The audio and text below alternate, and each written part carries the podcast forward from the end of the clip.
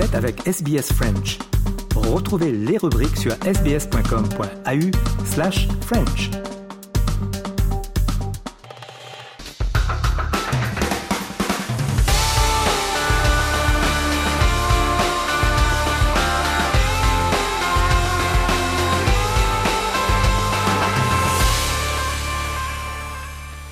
Journal des sports et on débute donc ce journal des sports et eh bien avec le Ballon d'Or de Karim Benzema. C'est fait, il a enfin gagné ce Ballon d'Or tant attendu depuis euh, plusieurs années.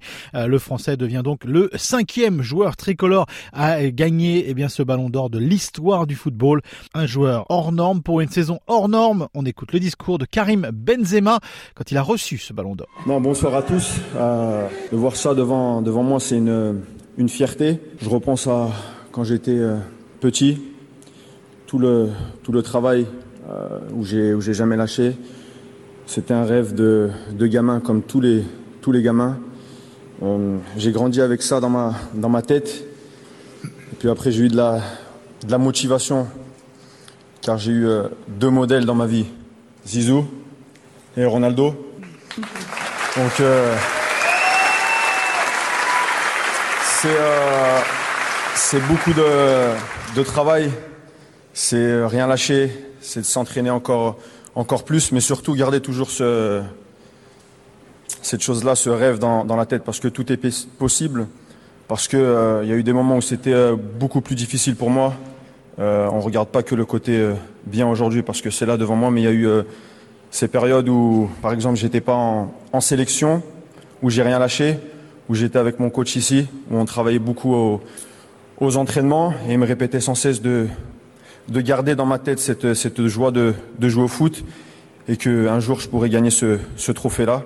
Donc euh, voilà, je suis vraiment vraiment fier de mon parcours. Euh, comme je l'ai dit, c'était c'était difficile. Mes parents mes parents sont là. Euh, il y a eu cette période où c'était difficile pour toute ma famille.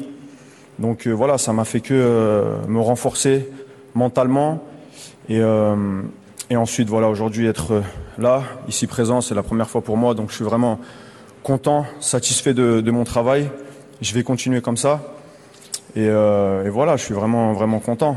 Donc j'aimerais euh, remercier déjà euh, tous mes coéquipiers, que ce soit au, Real Madrid ou en, sélection. Donc merci à, eux, à mon entraîneur, à mon grand président qui est là, qui est pour moi comme quelqu'un de, ma famille, parce que le jour où il m'a donné l'opportunité de, de signer à Madrid, il s'est déplacé jusqu'à chez moi.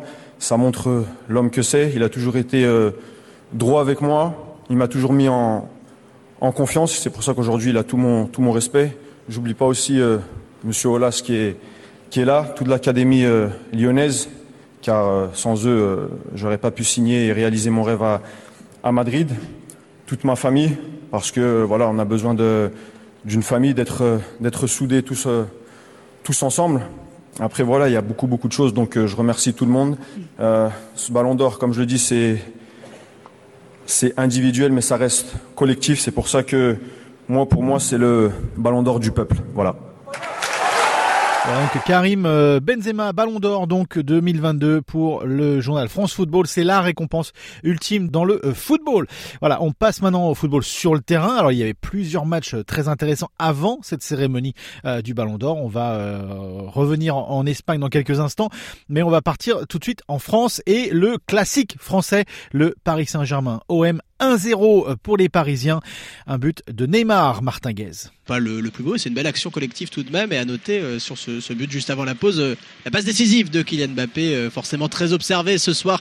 Le numéro 7 du PSG qu'on annonce sur le départ, en tout cas qui aurait proclamé des, envies de, quitter le club en janvier prochain. Il n'en a rien été ce soir, il a été très collectif et notamment sur, euh, cette passe décisive pour Neymar qui a ouvert son pied, ça a fait poteau rentrant. Euh, qu'est-ce que j'en ai pensé? Bah, Je pensais que c'était un, match de, très haute lutte, de très haute volée, euh, niveau Ligue des Champions. Vous me direz, Hugo Passionné, quoi de plus logique entre les deux représentants français dans la grande oreille cette saison. Euh, les Marseillais, justement, qui restent sur deux victoires de suite en, Ligue des Champions, qui ont le, même niveau physique, en tout cas, même niveau d'intensité. J'ai envie de ressortir trois beaux joueurs côté, côté Marseillais. Matteo Guendouzi, impérial au milieu, et puis les, les centraux, les centraux du continent africain, Chancel Bemba partout, très technique, très à l'aise avec le ballon, très à l'aise aussi en, défense avec son numéro 99 dans le, dos, le congolais. Eric Bailly, le l'ivoirien, lui aussi très présent dans le combat physique, malheureusement, qui est sorti en première période, un, peu touché sur un contact avec Juan Bernat, remplacé par Samuel Gigot, et ça a son importance puisque Samuel Gigot a finalement été expulsé à la 70e minute, alors que c'était un match très équilibré. Il y avait eu des, occasions dans, tous les sens. Paul Lopez a fait une première période de, très haut vol où il a sorti deux frappes de, de Kylian Mbappé, une d'Akimi. Il a vu un coup franc de Messi frapper sa barre transversale. Et puis au retour des vestiaires, ça a surtout été Marseille qui a, attaqué, Marseille qui a, qui a appuyé sur le champignon. Chancel Bemba justement, une frappe au premier poteau bien déviée par euh, Donnarumma ou encore euh, ce face à face Jonathan Klaus, euh, le piston droit, peut-être le, tournant du match qui s'est présenté face au portier italien. Il l'a mis entre les jambes. On a cru que ça allait passer, mais un peu miraculeusement finalement ça, a touché la jambe de, Donnarumma et c'est sorti au, pied du poteau gauche et c'est sorti en, en corner. C'était la dernière grosse occasion marseillaise puisque derrière voilà on a eu ce, ce rouge pour pour les Marseillais. Et derrière euh, Paris a, surtout géré, Paris euh, s'est rassuré, ils en avaient un petit peu besoin euh, dans, ce, grand match, hein, de, on l'a dit physiquement et, techniquement de, haut niveau. Ils auraient pu gagner plus largement, ça les aura peut-être mis à, l'abri un peu plus tôt et fait plaisir aux, supporters, mais voilà, c'est 1-0, c'est suffisant face à un, grand gardien, face à un grand Marseille ce soir, les Parisiens qui reprennent 3 points d'avance sur l'Orient en, tête du classement. voilà donc pour cette analyse donc du match du classique français PSG contre l'OM, un autre classique mais plutôt classico, et là on reparle du Real Madrid et de Benzema. Euh, donc le Real Madrid contre Barcelone et la victoire du Real, bien entendu, sur le score de 3 à 1. Pierre Chaperon. Oui, un succès qui s'est construit en première mi-temps. Euh, ça a débuté par un but de Benzema à la 12e minute sur une percée de Vinicius. Le Brésilien euh, tire euh, sur le gardien. Le ballon ricoche sur la poitrine de Ter Stegen, direction les pieds du Ballon d'Or. Le deuxième but est à la 35e minute sur une action collective. Le ballon remonte et trouve Mendy qui centre en retrait pour un Fede Valverde bien seul. 2-0, pas mal de gestion en deuxième période. Alors il y a bien sûr ce but encaissé à la 83e minute signé Ferran Torres sur un de Fati, mais dans les arrêts de jeu, après une faute d'Eric Garcia sur Rodrigo, le Brésilien se fait justice 3-1. Un Barça qui a eu la possession, mais n'a pas su manœuvrer contre un Real qui n'attendait qu'une chose, les contres. Écoutez Pablo, supporter du Real, plutôt heureux après le match. Ça montre qu'on ne gagne pas seulement grâce à la possession de balle. Il faut attaquer, jouer et surtout il faut avoir de la chance. La possession, c'est un aspect important du jeu, mais ça ne fait pas tout. Le Classico est toujours un match particulier. Au début, le Barça a voulu construire nous, on a bien joué les premières minutes, mais ensuite ils nous ont dominés. La première mi-temps s'est déroulée dans le camp du Real. On a bien défendu en attendant des contres qui n'arrivaient pas au début, mais au final on a gagné 3-1. C'est ça le plus important. Le Real supérieur face à un petit Barça, c'est ce qu'on lit ce soir dans la presse. Les choix tactiques de Xavi euh, sont très discutés, tantôt dans le 11 de départ de Young préféré à Gavi, Sergi Roberto en euh, défense centrale. Euh, un Barça qui va parler longtemps de ce penalty non sifflé de Carvaral sur Lewandowski en deuxième période et qui a causé la colère du président Laporta. Voilà donc Pierre Chaperon pour ce classico espagnol. Voilà ce qu'on pouvait dire pour le football. Aujourd'hui, en cette fin de journal des sports, eh on va parler de cyclisme bien entendu et les championnats du monde sur piste qui se sont euh, terminés hier à Saint-Quentin en Yvelines au Vélodrome national donc euh, français championnat du monde une belle moisson euh, pour les Français troisième sur le podium des nations après les Pays-Bas et l'Italie la France donc qui reprend un peu du poil de la bête à moins de deux ans des Jeux Olympiques comme nous l'explique Christophe Dirambian.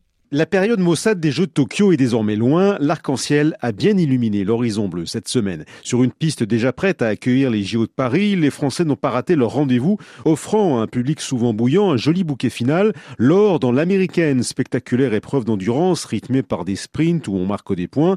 Benjamin Thomas, associé à Donovan Grondin, fait coup double au lendemain d'une médaille d'argent sur l'Omnium. Mais le coureur de la Cofidis, auteur aussi d'une belle saison sur route, apprécie d'autant plus ce titre qu'il est le fruit d'un travail d'équipe. Elle est d'autant plus belle qu'elle est partagée. hier, c'était une énorme satisfaction personnelle euh, sur l'Omnium. Aujourd'hui, euh, voilà, c'est du travail qui se concrétise et on s'est bien trouvé.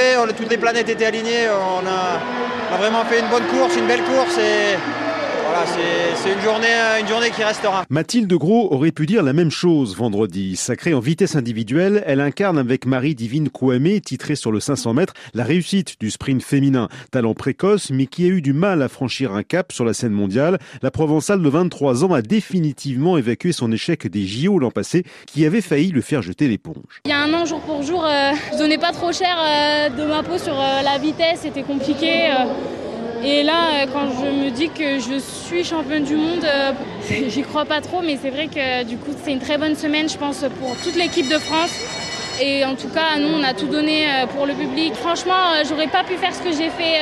Un public comme ça, c'est rare. Et franchement, ça nous a donné des ailes et euh, je leur dis rendez-vous dans deux ans. Car si ces mondiaux surfent sur la belle dynamique des championnats d'Europe de Munich cet été avec 15 médailles, personne, ni chez les filles qui ont brillé, ni chez les garçons encore un peu en retrait sur le sprint, n'a perdu de vue le but ultime de cette bonne répétition générale. Florian Rousseau, le directeur du programme olympique à la Fédération française de cyclisme. Notre objectif reste les Jeux, mais c'était un marqueur important dans la dynamique euh, de réussite. Il y a eu des déceptions, mais nos équipes sont compétitives. Et puis euh, à deux ans des Jeux, on a pris beaucoup d'expérience. Et ce bilan de cette médaille est, très bon, on est très satisfait. Mais on sait très bien, les coachs et puis les athlètes, que le focus euh, reste les Jeux de Paris. En tout cas, c'est sept podiums qui permettent à la France d'obtenir son meilleur résultat depuis les mondiaux de 2017, laissent entrevoir de beaux lendemains à vérifier lors de l'édition 2023 à Glasgow. Euh, voilà donc pour le sport pour aujourd'hui. On fait une courte pause en musique et on se retrouve dans quelques instants. Vous écoutez le programme en français et vous êtes sur Radio SBS. À tout de suite.